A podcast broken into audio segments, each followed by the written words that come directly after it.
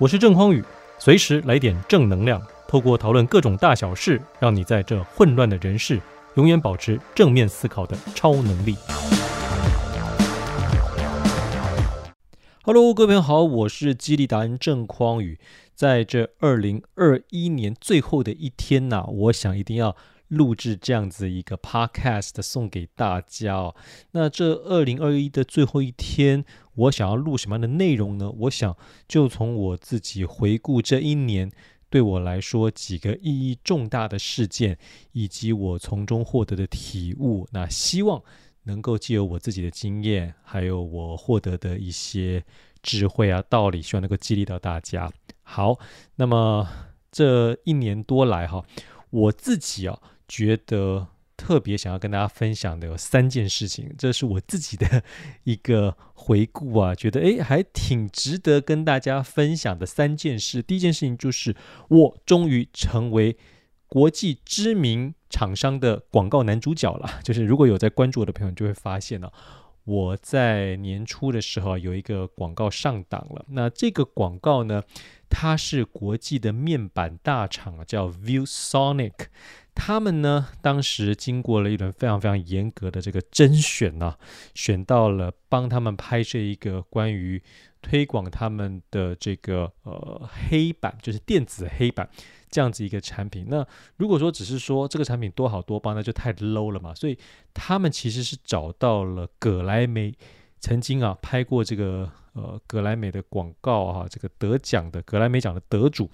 一个美国的导演来拍摄。当时他们拍摄的方式是，这个导演因为疫情的关系，他没有办法到各个不同的国家，所以他就在美国哈，透过遥控的方式，跟印度啊啊，还有美国其他的城市以及台湾，找到当地的团队配合来拍摄这样子一个推广他们的电子黑板产品这样子一个广告。那我当时真的是非常公平、公正、公开的一个。那个甄选了，选上了这个男主角。那么在里头呢，哎，还这个除了表现表演之外啊，哦，虽然不用讲话，但要唱歌，哎，他唱英文歌。那我自己在回头看这个事情的时候，觉得比较自豪的事情就是，我呢。就因为拍摄这个广告，瞬间就成为国际知名品牌的男主角了。等于我自己在演员这件事情上面，在今年等于也是做了一个非常好的突破。那从这个事情，我就要跟大家讲一下，就是你可能会有一点好奇，说：“哎，匡宇哦，我看你哈，从当时一开始当作家，后来。”呃，演讲啊，包括你去韩国工作，成为国际工作人，并且回到台湾之后呢，你在东吴大学工作过，然后也后来自己创业，好像看到蛮多相关的报道，觉得你好像每投入一个领域，似乎都能够获得不错的成绩。那到底是怎么做到的？我就想要从。我顺利被甄选到成为这个 ViewSonic 国际广告男主角这件事情，来跟大家讲一下，就是我自己之所以能够进入每一个领域啊，好像当我一喊出来之后，似乎就能够做到这件事情背后最重要的原因，其实有两个。第一个就是我过去非常扎扎实实的努力哦。大家想，我虽然在美国留学，可是我在美国留学不过就是。呃，二十二岁大学毕业，我当完兵哈，二十四岁的时候才到美国，所以我的英语呢，肯定不可能比其他就跟我同才的要好太多。其实不会的，我也是跟大家一样，是很晚才开始学英语。那为什么英语可以学得还不错呢？是因为我在美国除了有受到非常非常严格的训练之外哦，我自己都没有在偷懒的。我因为知道英语是一个非常重要的一个国际语言。所以我在美国的时候，很多的留学生，可能你会想要听一些呃当地的一些音乐台啊，因为开车的时间很长嘛。但我不是哦，我为了想要把自己英语的口语给学好，我特别会调到他们的一些那种 talk radio 啊，像这样子的一些电台，就去听他们的这些广播节目，并且跟着他们说。然后听完之后还会试着用自己的话把刚才学到的一些新的词汇这样讲出来。这样子练习久了之后，你自然你的英语就能够到一个很不错的一个呃能力的提升。再加上我也受过这种比较严格的这种写论文的训练啊，特别是当我回到台湾之后，我并没有因为人不在美国了，于是我就呃放弃了这个语言。没有，我呢持续的去精进自己的外语能力、英语能力。所以我等于后来回到台湾之后，透过网络，我自己给自己打造一个。二十四小时纯英语的环境，我还是会常常连上网到国外的这些网站呐，哈，或者是现在有 YouTube，对不对啊？Podcast，我就会听一些这纯英语的频道，一边听一边去跟着这些主持人呐、知名的主播啊，哦，去学习他们的口音，知名的演讲家去学他们到底用哪些词汇。所以我的英语是持续一直在努力的，这也是为什么我今天一被赋予这一个角色要去试镜的时候，在英语这一块就完全没有任何的问题。我想这都是因为我持续努力的结果，这是其一哈。那第二个就是我是一个非常懂得毛遂自荐的人，所以当我一想要踏入演员这个领域的时候，我就非常积极的去联系，我去参加各个不同的这种社群呐哈。跟这种表演有关的一些社群，那上面就会有很多一些演出的一些讯息公告，我就会很积极的联系这些单位，有试镜的机会我也不放过。所以大家看，其实我除了这个国际广告当男主角之外，其实我还演的这什么呃跟鲨鱼接吻啊这种偶像剧，我也跑去演啊。那你如果仔细看会发现，我这里还嘎一些角色，还有包括有一些建案哈。他们想要有一个国际的感觉，所以我也会跟一些外国演员啊，在台湾的这些外国演员呢一起入境，然后去展示各种啊，大家在这个豪宅啊，或者是在这个新的商办里头会怎么样，去有一些很好的一些互动。所以我这样子毛遂积极自荐之下呢，呃，像比如说《ViewSonic》这一次我能够成为男主角，也就是因为。我这样子积极努力啊，被某导演呐、某剧组看到之后，他找我去试镜。那被业主一看到之后，哎，觉得很不错，很适合这个角色，也适合我，所以我就上了。那这个角色是什么呢？我在里头扮演一个大学的教授，因为我自己本来过去就在大学当教授嘛。除了我在美国念书的时候就有当所谓的呃助理啊，这个算是这个教学助理，对不对？Teaching assistant。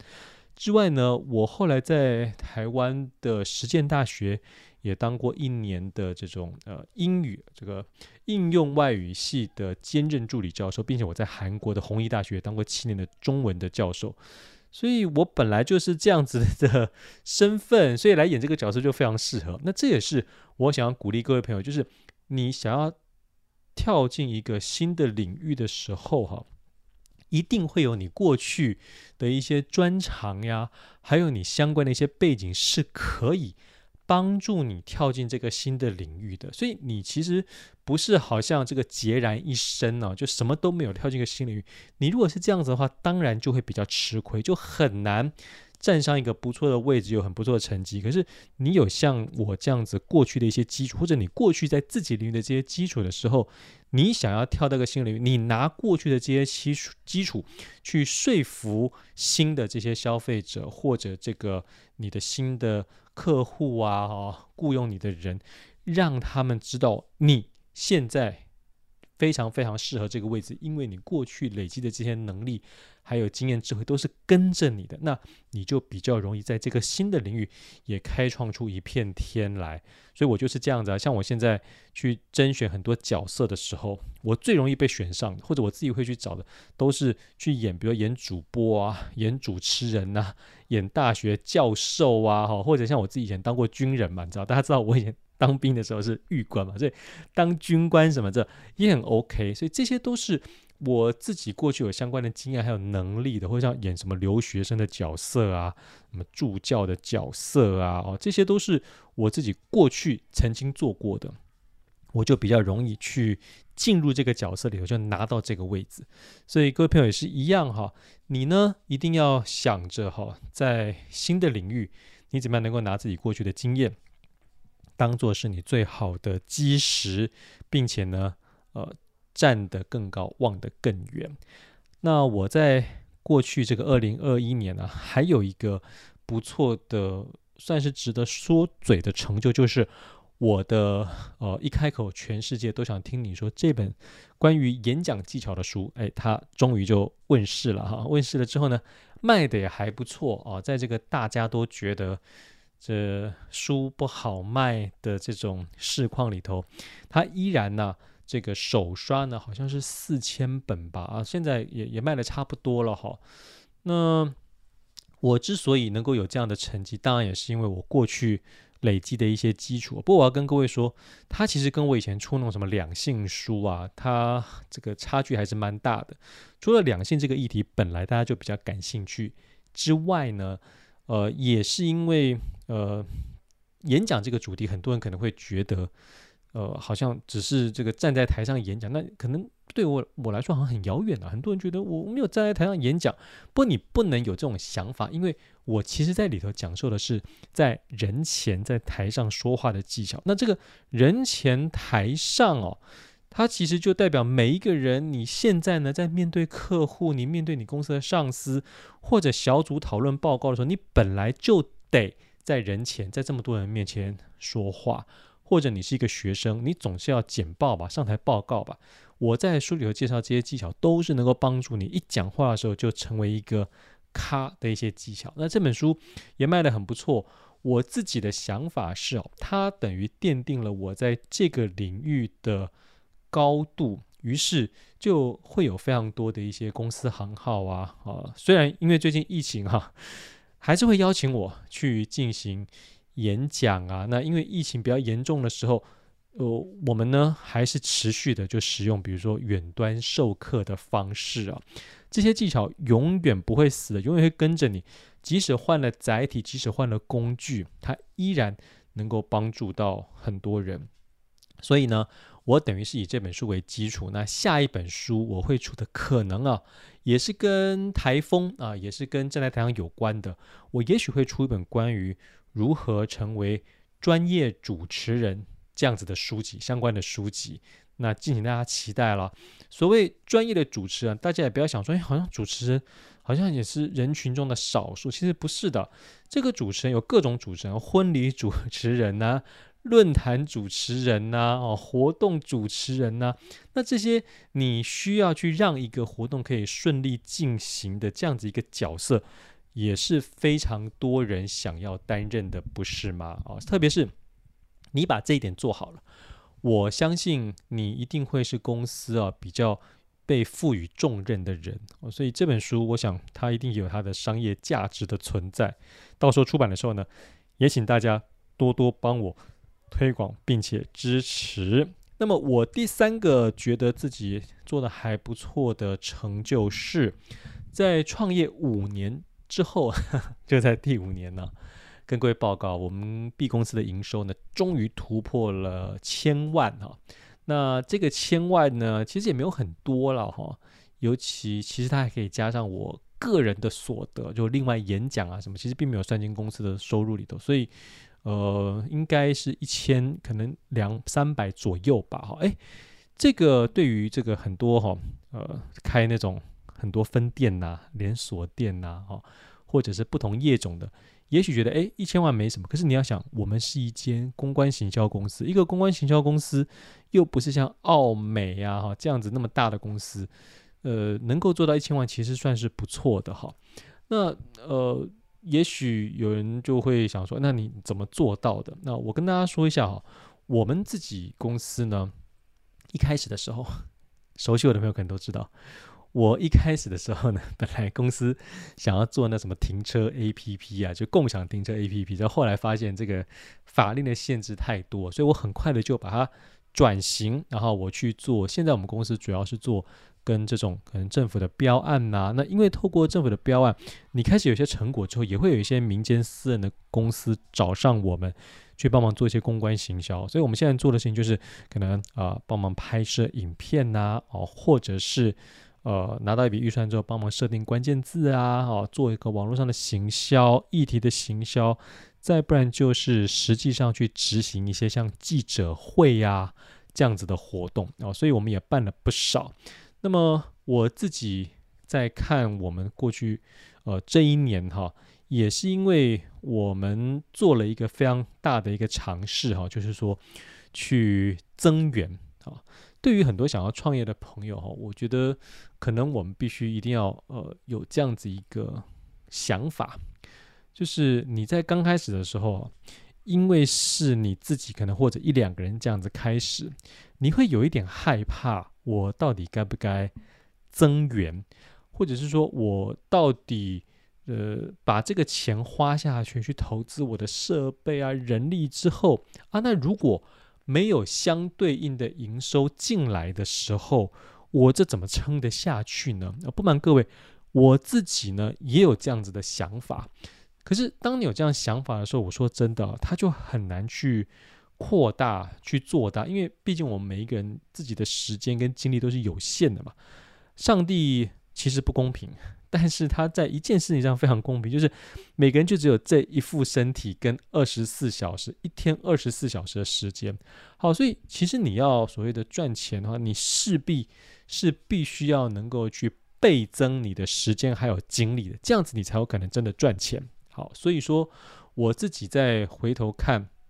我们公司这样子能够成长啊，这个营业额能够增加，有一个非常重要的原因，就是因为我愿意想要去。花这个钱，然后去增员之后呢，诶，那自然人变多了之后呢，这个付的薪水也人数也变多了。那呃，再加上对于员工的一些这种训练之后，他们就会在我比较得心应手的领域里头啊，我复制，我让他们去复制我的一些能力，所以他就能够变成我的分身，然后去跟客户应对啊，或者写标案呐、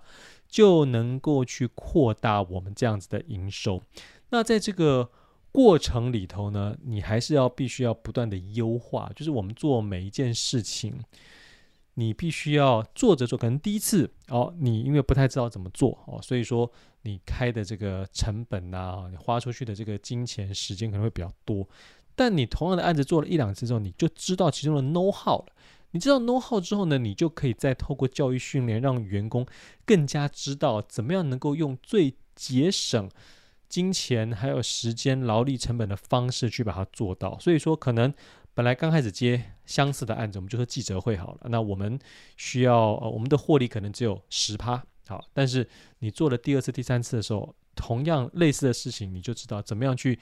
精简它的这个流程，所以你就可以让。自己的获利提升到百分之二十甚至百分之三十，所以公司实际的获利就是因此而成长的。那我们公司今年呢，到目前为止，虽然啦哈，我不是一个很容易自满的人呢、但还不错啊，最起码是有成长的。那我也希望将自己这样的一个经验呢，跟更多的朋友分享，就是如果你也想要让自己增加你的这种收入的话，如果你自己开公司，那你一定要想着，呃，不要害怕花钱，把你的这个时间啊、精力啊能够倍增。透过教育训练，然后透过增援，让你底下的这些人复制你的成功的方法，那他们就能够帮你一起把这个整个公司的营业额给冲高。所以我今年呢，回头看，基本上呢就是这 三件事情。特别值得跟大家分享，分别是我当上了国际知名品牌的广告男主角，还有我的书卖的不错，并且呢，我会以这个为基础，打算在明年啊，就是我们的二零二二年，我再出我的下一本书，也是跟这种台上说话有关的，那可能是聚焦在当一个称职的主持人或者司仪这件事情上面，以及呢，我们公司呃在二零二一年有一个。蛮不错的一个营业额方面的突破，在二零二二年会有更大的突破，这也是我对于自己的期许。那么在二零二二年，除了继续我刚才讲的这三件事情之外，有可能哈会有一个非常大的一个我自己人生的突破，我会跟大家分享，大家也会看到。那至于到底是什么呢？就让我卖个关子吧，到时候真正做的时候呢。大家不就知道了吗？我希望我今天的这个英党啊，作为二零二一年的结束，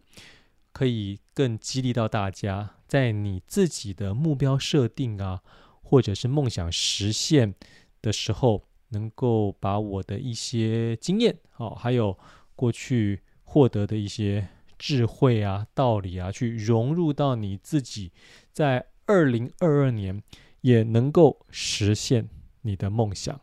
我是激励蓝正匡宇，希望能够透过我自己这样子的故事，去激励到你，让我们一起在二零二二年过得更好。